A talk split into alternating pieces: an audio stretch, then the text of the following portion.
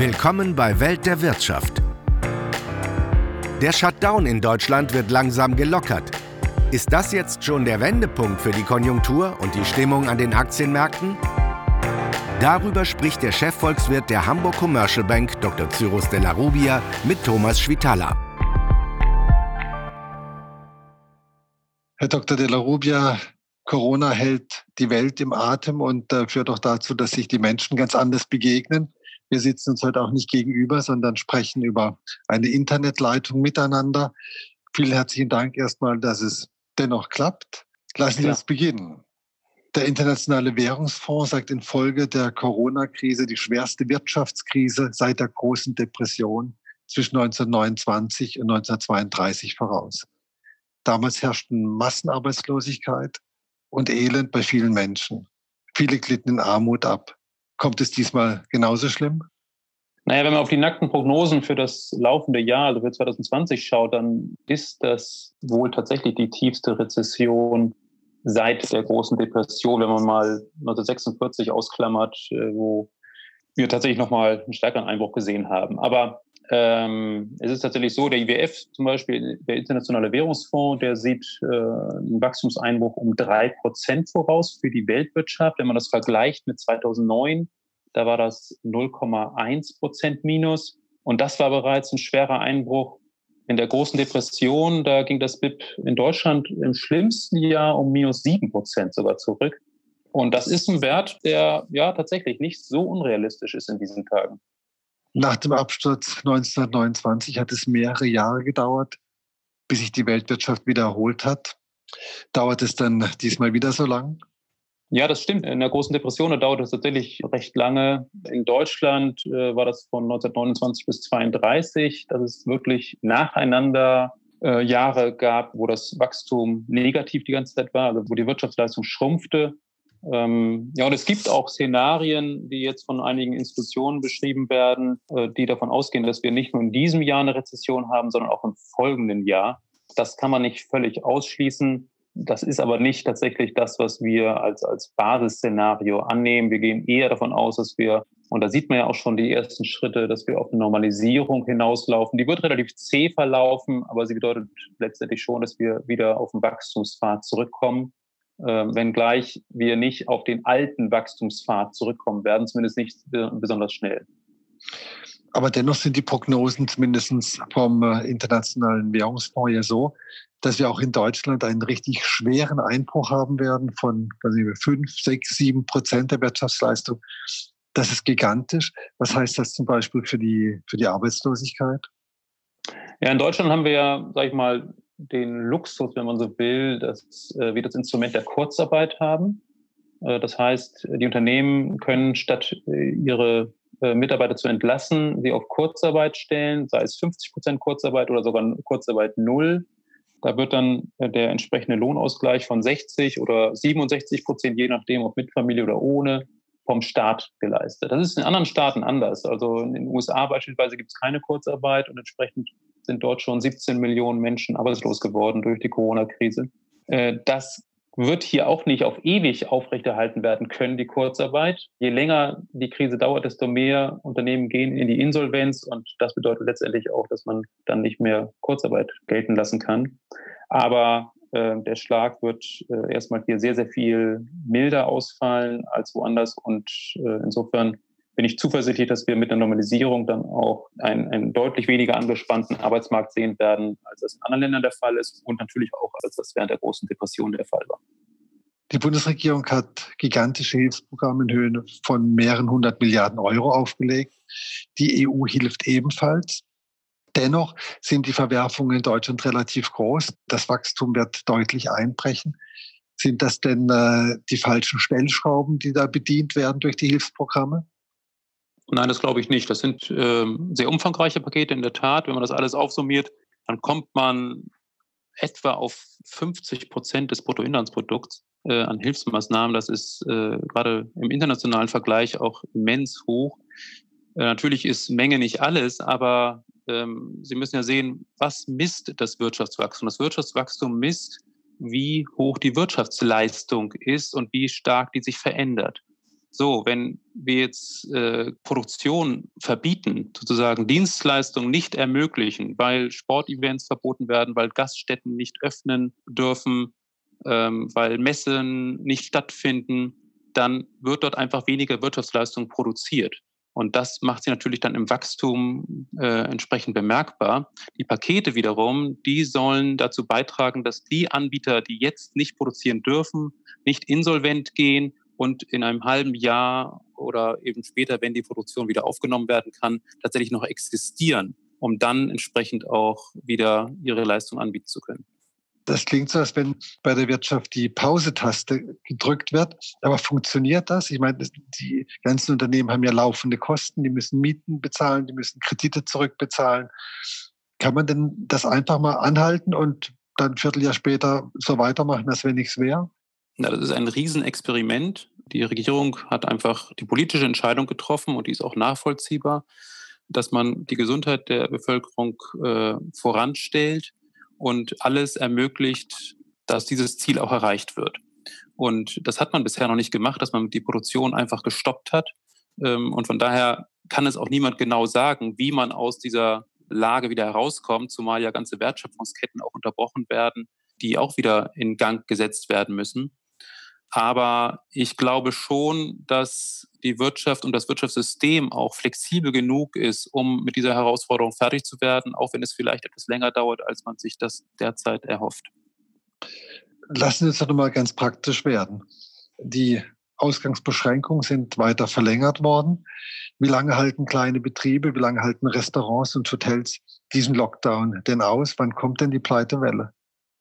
Ja, das kann man generell natürlich so nicht sagen. Das hängt letztendlich auch von den individuellen Unternehmen ab, wie viel Reserven sie in der Vergangenheit äh, aufgebaut haben, um Durststrecken auch zu überwinden. Ähm, die Pakete äh, für kleinere Unternehmen, für kleine Selbstständige, die sehen ja durchaus auch Zuschüsse vor, ähm, für Selbstständige von 9.000 bis 15.000 Euro. Das kann schon ähm, gerade in dieser Kategorie der Unternehmen helfen, ja, diese schwierige Zeit zu überleben. Bei anderen Unternehmen gibt es äh, entweder Zuschüsse oder eben Kredite. Das heißt, man kann Liquiditätsengpässe dadurch vermeiden. Es kann, äh, können außerdem Steuern gestundet werden. Ähm, und das sind alles Maßnahmen, die erstmal dazu beitragen, dass man nicht sofort illiquide und insolvent wird. Aber ganz klar, am Ende haben wir Unternehmen, die tatsächlich mit einer höheren Verschuldung dastehen ähm, sei es tatsächlich, dass sie Kredite aufgenommen haben oder sei es, dass sie Mieten noch nachzahlen müssen, die sie eine Weile nicht bedient haben. Und insofern sind sie natürlich fragiler. Insofern, das wird, auch wenn diese Krise überwunden ist, wird es noch eine schwierige Zeit, auch danach. Weniger Jobs heißt weniger Steuereinnahmen, heißt mehr Schulden, heißt weniger finanzieller Spielraum, heißt weniger Geld für notwendige Investitionen, heißt schlechtere Wettbewerbschancen. Geraten wir denn durch Corona in eine kaum zu stoppende Abwärtsspirale? Naja, das versucht man ja genau durch äh, diese Hilfspakete zu vermeiden, dass eben nicht Insolvenzen massenweise passieren und dass man tatsächlich auch wieder äh, in der Lage ist, äh, die Produktion wieder hochzufahren, wenn es soweit ist. Was die Wettbewerbsfähigkeit angeht, ich glaube, da müssen wir uns insofern nicht so sehr fürchten, weil es das, da geht es ja um relative Leistungsfähigkeit und andere Länder global sind auch betroffen. Also insofern, äh, da stehen wir wahrscheinlich relativ sogar besser da als viele andere Länder ähm, und können schneller auch die Produktion wieder hochfahren, als das in vielen anderen Ländern der Fall ist. Gleichzeitig sind wir natürlich auch auf die anderen Länder angewiesen als Abnehmer unserer Produkte. Und ähm, ja, das macht die Lösung der, der Krise sicherlich schwer, aber nicht unmöglich. Sie haben das gerade angesprochen, die anderen Länder. Europa ist ein ganz wichtiger Handelsraum auch für Deutschland. Jetzt sind sich die Staaten nicht so 100 Prozent einig darüber, wie man auf europäischer Ebene vorgeht. Ist das denn ein Problem und gerät vielleicht sogar das ganze Eurosystem nochmal ins Wanken? Ja, es gibt jetzt einige Maßnahmen, die von der Europäischen Union ergriffen wurden und beschlossen wurden. Dazu gehört, ähm, dass der ESM äh, der äh, europäische Stabilitätsmechanismus aktiviert werden kann, das Mittel äh, daraus für medizinische und gesundheitliche Sektoren eingesetzt werden kann, um die Corona-Krise zu bekämpfen. Dazu gehören Kredite von der Europäischen Investitionsbank Und dazu gehört auch ein neu geschaffenes Kurzarbeitergeld, was in dieser Form ja tatsächlich nur in Deutschland so großzügig existiert. In anderen Ländern wie Frankreich, Italien und Spanien gibt es zwar Kurzarbeiterregelungen, aber wesentlich kürzer und wesentlich weniger großzügig. Ähm, also da macht man schon die richtigen Schritte. Ich glaube aber, ähm, und da gebe ich Ihrer etwas suggestiven Frage vielleicht durchaus recht, äh, dass es immer noch zu wenig ist. Also wir brauchen tatsächlich äh, ein massives Paket, auch um dann, wenn sich die Lage wieder normalisiert, die Wirtschaft wieder hochzufahren, also einen fiskalischen Stimulus. Und dafür wäre es, glaube ich, sehr, sehr wichtig und notwendig, Corona-Bonds einzuführen, also eine gemeinsame Anleihe, die von der Europäischen Union, äh, von den Mitgliedern begeben wird und es ermöglicht Ländern wie Italien beispielsweise, die äh, kaum Ressourcen haben, um solche Investitionen zu stemmen, äh, dabei zu helfen. Und das wäre auch letztendlich in unserem Interesse, weil wir tatsächlich nicht alleine sind auf der Welt, sondern unsere Produkte, gerade wir, unsere Produkte überall verkaufen und auf äh, die Kaufkraft der anderen Länder auch angewiesen sind. Warum sieht das äh, der Bundesfinanzminister nicht so? Ja, das müssen Sie vielleicht den Finanzminister selber fragen, äh, wieso das so stark abgelehnt wird. Natürlich gibt es das Problem des sogenannten Moral Hazard. Das spricht also, dass die Möglichkeit, an Geld zu kommen und dafür weniger zu zahlen, als man eigentlich zahlen müsste, dass das zu Missbrauch dieses Geldes führt. Aber der anderen Seite muss man einfach feststellen, dass die Lage derzeit so katastrophal ist und wir tatsächlich äh, das Risiko laufen, dass Italien beispielsweise als drittgrößte ähm, Wirtschaftsmacht in, in der Eurozone, äh, dass das wirklich äh, in eine lang anhaltende Rezession verfällt. Und das wird das Wirtschaftswachstum in Deutschland massiv bremsen. Und insofern kann das wirklich nicht in unserem Interesse sein. Wenn wir mal drauf gucken, äh, auf die Krise gibt es äh, denn Gruppen oder Länder, die besonders stark von den negativen Auswirkungen betroffen sind? Und gibt es auf der anderen Seite vielleicht auch Profiteure der Krise? Also auf Länderebene wirklich von Profiteuren zu sprechen, fällt mir schwer. Es gibt Länder, die weniger stark betroffen sind. Äh, nehmen wir mal Japan, ähm, Südkorea, Taiwan und mittlerweile auch China, ähm, bei denen das ja eigentlich ganz äh, erst gestartet ist. Ähm, und auf der anderen Seite gibt es Länder wie Italien, Spanien, auch Frankreich, mittlerweile auch USA, ähm, wo die Auswirkungen doch sehr, sehr massiv sind und wo das Coronavirus sich sehr, sehr stark verbreitet hat und man entsprechend äh, heftig auch gegensteuert, was dann entsprechend auch Auswirkungen auf die, auf die wirtschaftliche Lage hat. Profiteure gibt es, glaube ich, eher auf der Branchenebene. Sprich also medizinische Geräte, Beatmungsgeräte, Hersteller von derartigen Technologien, die können sich vor Aufträgen natürlich jetzt gar nicht retten. Ähm, einfachere Produktionsgeschichten wie äh, Artenschutzmasken, auch die Produzenten derartiger ja, Instrumente sind auch äh, jetzt sehr stark gefragt. Ansonsten, ja, vielleicht noch im Softwarebereich. Äh, wir machen jetzt auch gerade eine, nicht unbedingt eine Videokonferenz, aber Videokonferenz ähm, auch die boomen derzeit. Aber per Saldo muss man sagen, es erwischt wirklich alle Wirtschaftsbereiche. Die wirtschaftlichen Aussichten sind also extrem trübe. Dennoch, und das ist die klassische Frage zum Schluss, halten sich die Aktienmärkte nach wie vor relativ gut? Bleibt das so? ähm, naja, wir haben ja schon recht viel verloren. Also wir waren bei über 13.000 im DAX. Äh, wir waren jetzt zeitweise unter 10.000, sind jetzt wieder leicht über 10.000. Da ist schon ein bisschen was eingepreist worden. Ich habe den Eindruck, dass die Märkte so ein bisschen auf der Suche nach einem Boden sind. Ich fürchte, dass wir ihn noch nicht ganz gefunden haben.